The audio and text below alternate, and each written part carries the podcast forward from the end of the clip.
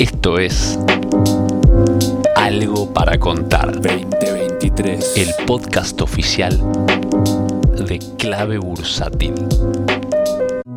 Hola, ¿cómo están? Bienvenidos a una nueva edición de Algo para Contar. Hace bastante que no, no andamos por acá. Hoy les quisiera contar un poco mi historia de cómo empecé con la bolsa, con las inversiones y tal vez llegar hasta el día de hoy, buscando mostrar momentos, momentos importantes o eh, contarles qué pasó en distintos momentos importantes por ahí, de cuál fue la motivación para empezar con la bolsa o para profundizar en, en las materias del mercado, a lo mejor les sirve a ustedes si están en algún proceso parecido, en alguna instancia de ese proceso parecido o algún punto y por ahí les da ideas para, para avanzar y para meterse en este mundo que como yo lo llamaba en un capítulo, la dimensión financiera. El humano tiene muchas dimensiones. Tiene la dimensión de, su físico y todo lo que tiene que ver con el cuerpo, el bienestar del cuerpo, la alimentación, el ejercicio, eh, las relaciones, el trabajo, el juego. Bueno, hay aspectos del humano, ¿no? Y las finanzas y los mercados son un aspecto del humano y de la humanidad, como puede ser la guerra. Responde a ciertas cuestiones que se fueron desarrollando con la historia y hoy tenemos mercados. Si la mayoría de la gente no sabe participar de los mercados activamente,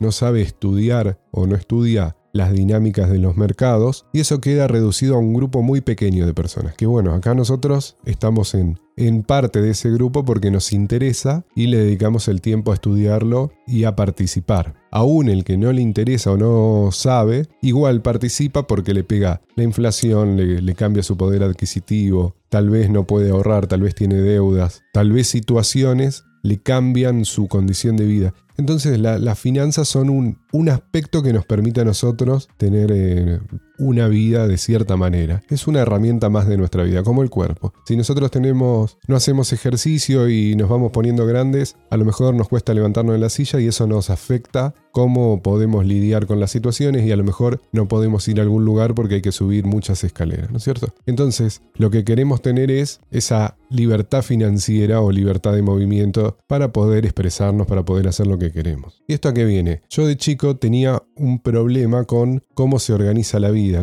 No me gustaba ir a la escuela, me parecía mal que sea obligatorio y no me gustaba el prospecto de vida de voy a la escuela, después voy a la universidad, después trabajo, después me jubilo y me muero. Me parecía triste eso y es lo que por ahí le llaman la carrera de ratas. Y eso estaba basado obviamente en lo que yo veía de mi viejo yendo a trabajar 12 horas a un trabajo que no le gustaba y que encima no te daba un dinero como para, como que el dinero lo tenían otros. Así que desde el origen hay un malestar con la organización de la vida, pero con una confusión que es pensar que esa es la única vida, ¿no? La de la carrera de ratas. Creo que cada vez está más claro para todos, seguramente todos los que estén escuchando, que hay otras maneras. Probablemente muchos se sientan que están en la carrera de ratas, muchos sientan que están saliendo, muchos ya han salido, pero por lo menos me parece que hoy por hoy, gracias a Internet y los que estamos acá en el, en el podcast este es porque nos interesa el tema financiero y sabemos que no hay una única manera de organizar la vida, ¿no? Pero por ahí como tenemos modelos, el que, el que tuvo a su padre que trabajó de esa manera, a lo mejor lo sigue haciendo al día de hoy, aunque no le parezca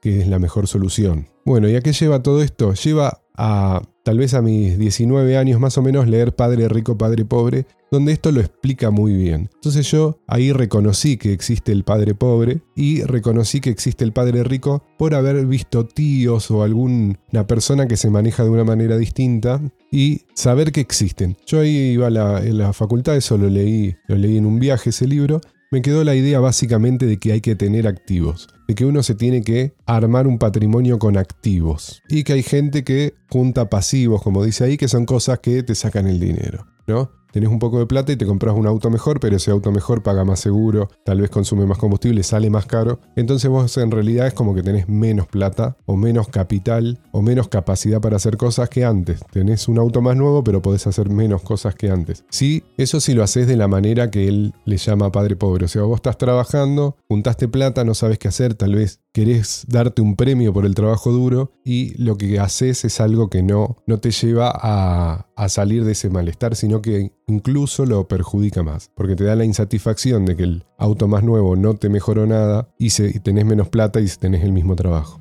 Entonces eso me quedó, me quedó, llamémosle a mitad de la facultad, esa idea, pero yo no sabía ni qué activos habían. Yo estudiaba en Comodoro Rivadavia y me imaginaba que tenía que tener barriles de petróleo. Justo en esa época el petróleo estaba a 100 dólares o los pozos petroleros. Yo no sabía ahí que existían los futuros, no sabía casi que existían las acciones. Pero ¿qué pasó? empiezo a trabajar eh, estando en la facultad y empiezo a tener una especie de crisis existencial de, de, sentido, de cuál es el sentido del trabajo y es como que medio me olvidé de las inversiones, medio que me olvidé de que en realidad con plata, con inversiones uno puede hacer cosas y el sentido lo da uno. Bueno, eso supongo que es algo de la edad, entonces no tenía grandes intenciones de nada, sí de ser consultor, entonces cuando me recibo voy a trabajar en una consultora parecida a Accenture, así que dan consultorías a otras empresas. Yo quería eso, ¿viste? Yo veía que las cosas se pueden mejorar en, en distintos ámbitos en las empresas y me imaginaba siendo un consultor. Cuando empiezo a trabajar de eso me doy cuenta que era hacer PowerPoints, era vender proyectos para la consultora y no era lo que yo lo que yo imaginaba que era el trabajo de consultor, así que renuncié a los pocos meses. Ahí dije, bueno, no me voy a enfocar en, en que sea satisfactorio el trabajo, solo necesito un trabajo. Bueno, busqué un trabajo que fui con poca motivación, por suerte el gerente igual me contrató, yo no me hubiese contratado con ese nivel de entusiasmo, aunque en ese trabajo me fue bien. Pasan años en esa oficina y yo no le daba nada de importancia al dinero. Me sobraba algo porque no gastaba mucho, tal vez hacía un plazo fijo, tal vez compraba dólares, en esa época uno podía ir a la sucursal del banco y comprar los dólares que los blues estaban 15, uno podía comprarlos a 9, junté algunos dólares ahí, después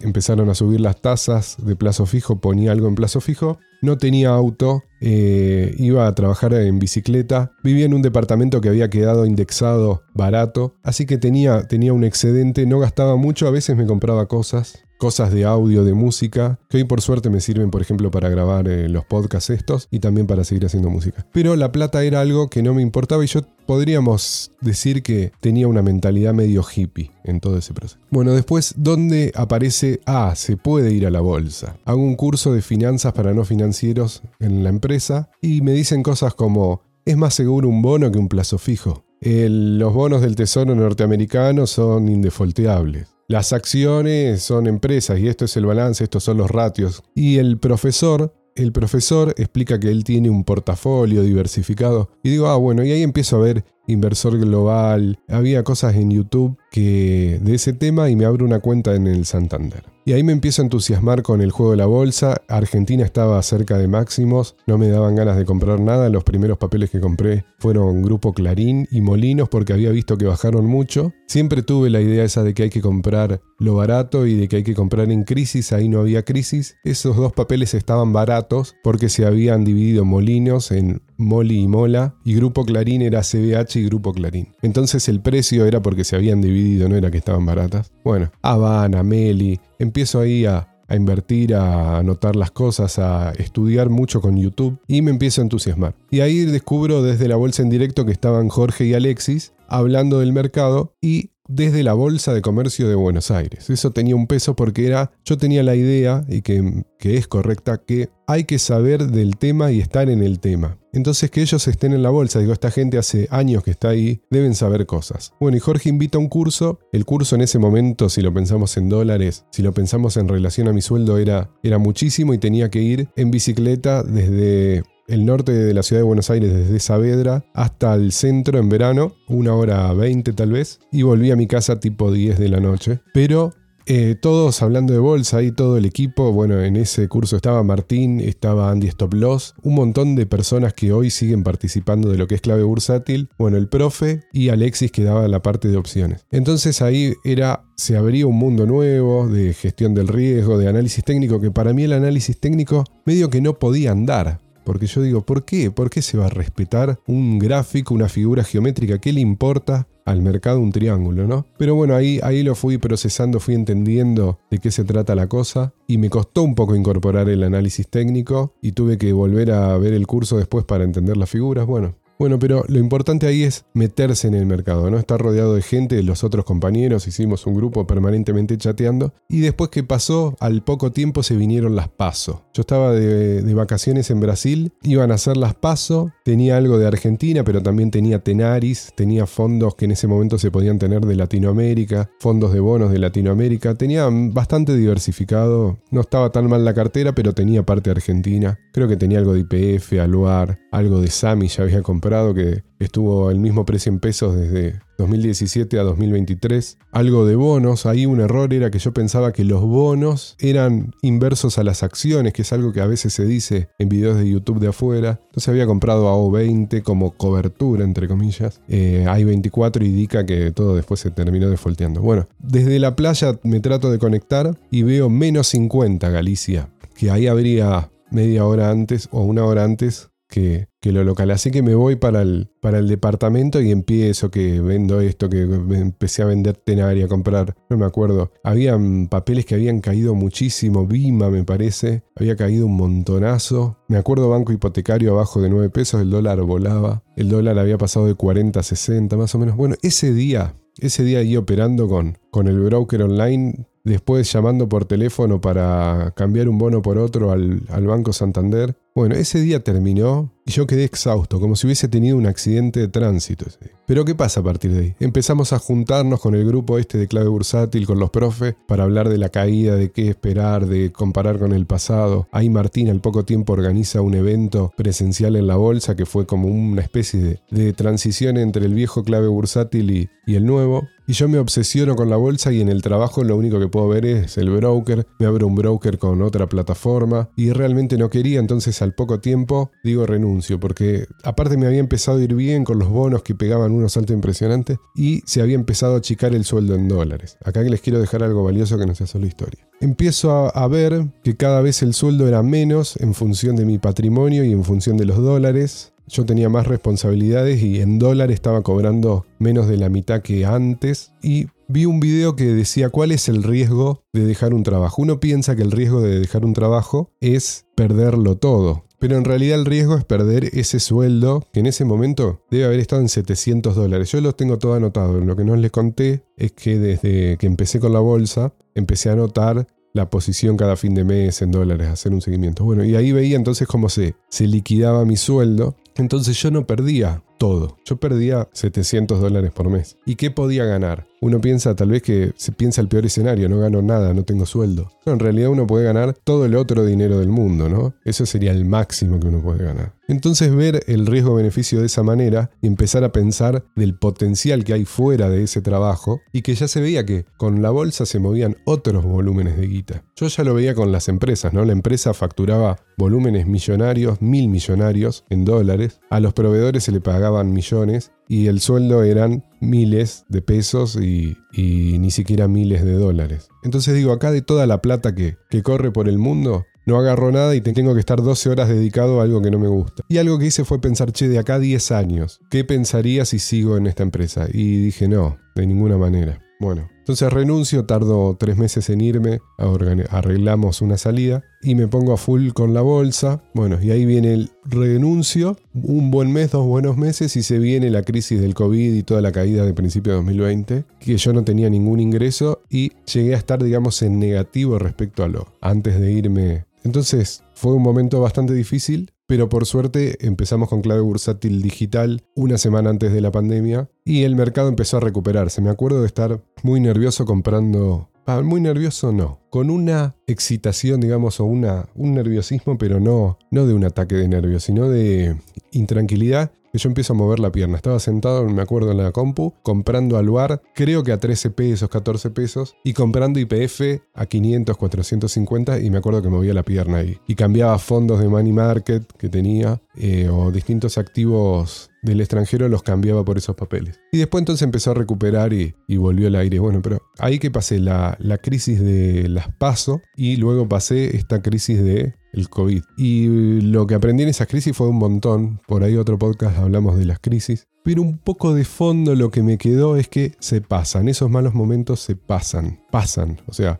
están y luego no están más. Y que se sobrevive. Entonces no te pueden pegar tan fuerte como para que te hagan tomar una decisión, una decisión que te juegue en contra, como vendo todo y me voy a la mierda, o quedar tirado en una cama. No, es un golpe, una piña, pero pasa. Y a veces incluso como en esas dos crisis después vienen unas oportunidades tremendas, o durante, cuando ves que, esto no puede valer esto, esto no puede, un papel así, el profe lo decía en uno de los primeros videos de clave bursátil. No sé si era Amazon o Google, bueno, las tecnológicas, llamémosle el Nasdaq. El Nasdaq reventado y todos iban a pasar a usar servicios online por la cuarentena. Entonces, ¿qué? ¿Alguien pensó que iba a desaparecer Netflix, Facebook, Google, Amazon durante la cuarentena? No, pero los precios eh, eh, fueron de remate y después volaron como, como seguramente recuerden hasta, hasta 2022 una voladura impresionante y una recuperación en semanas. En las paso, bonos, PBA 25, que hoy sale, no sé, 90 pesos, que le gusta a todo el mundo, salía 35 pesos, 40 pesos. Y, y nadie los quería comprar porque pensaban que el dólar se iba a ir a 6.000. Bueno, no, subían un montón. Y el PBA 25 fue lento en subir. Habían otros bonos, TJ20, que pagaba una tasa impresionante, creo que el PR15, ahora no me acuerdo. Empezá a ir a un festival los bonos. A veces vencía el bono a los dos días y no sé, te daba 60% de ganancia porque tenían miedo que lo defolteen. Sí se defolteó la F20, pero ningún otro y después hubo canjes que incluso salías ganando. Así que esos revuelos de crisis y que te dan un cierto nervio, hay que transitarlos. Y de todos, de esas dos salí ganando, digamos, y yo lo veo como anoto cada mes como ese mes es un mes rojo y al siguiente o los dos, tres meses siguientes es un verde que compensa. Sobre todo si uno ahí puede, puede comprar o puede rotar algo. Bueno, y después de ese proceso, mercado a full, 24 horas al día con todo el equipo de clave bursátil haciendo entrevistas, entrevistas a gente que a Suchovsky, estando ahí en el Zoom, a Mancuso, eh, a los mismos profes. Mercado, mercado, mercado todo el tiempo. Hacer los cursos, hacer todos los cursos de clave porque yo ayudaba ahí con la computadora a los profesores. Así que era mercado del 100%. Y después, a lo largo de los años que fueron pasando, dos, tres años, el mercado pasa a no estudiar el mercado pasa a no algo tan central, sino como que es parte del día, ¿no? Uno mira el mercado, está participando ahí y va incorporando, pero no con esa obsesión. Todo, me parece a mí que todas las cosas que uno incorpora, a lo mejor no sé, gimnasio. Uno puede ir al gimnasio y por ahí se obsesiona con el gimnasio. Pero un tiempo y después ya es un elemento más de la vida. Bueno, ahora el mercado para mí es un elemento más de la vida que me permite trabajar como yo quiera, a la hora que yo quiera, desde el lugar que yo quiera, eh, crear cosas sin riesgo porque está ahí esa, esa bolsa, esa bola de nieve que te da un sustento y te permite resolver situaciones difíciles, te permite proyectar cambios en la vida. En definitiva, te da una herramienta más, ¿no? Uno está parado sobre una bola de capital y encima sabe que van a pasar cosas, van a haber cambios en política monetaria, van a haber cambios de expectativas y uno puede ir jugando con eso. Entonces siempre está como en tiempo real ese juego de jugar a la bolsa y sabiendo que van a pasar cosas, esas cosas vos las empezás a ver como oportunidades. En donde el gobierno hace algo, automáticamente se crea una oportunidad.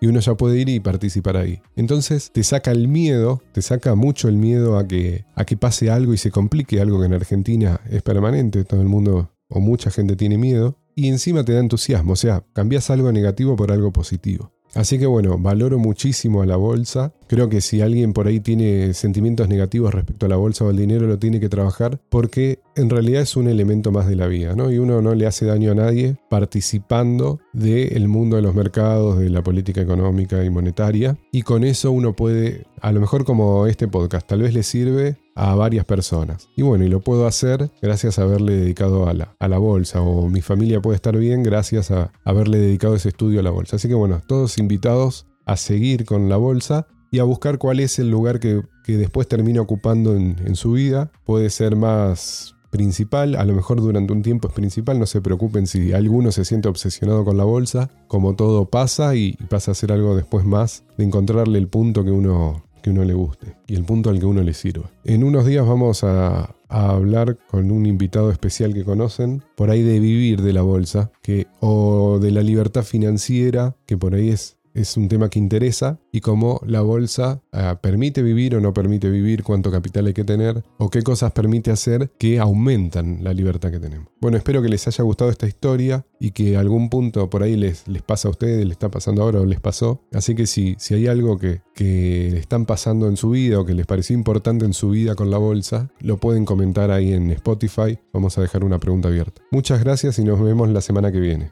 Hasta luego. ¿Querés enterarte de la última información del mercado en tiempo real y sin costo alguno? Súmate a nuestra comunidad de WhatsApp en clavebursátil.com barra comunidad. Un espacio de inversores para inversores.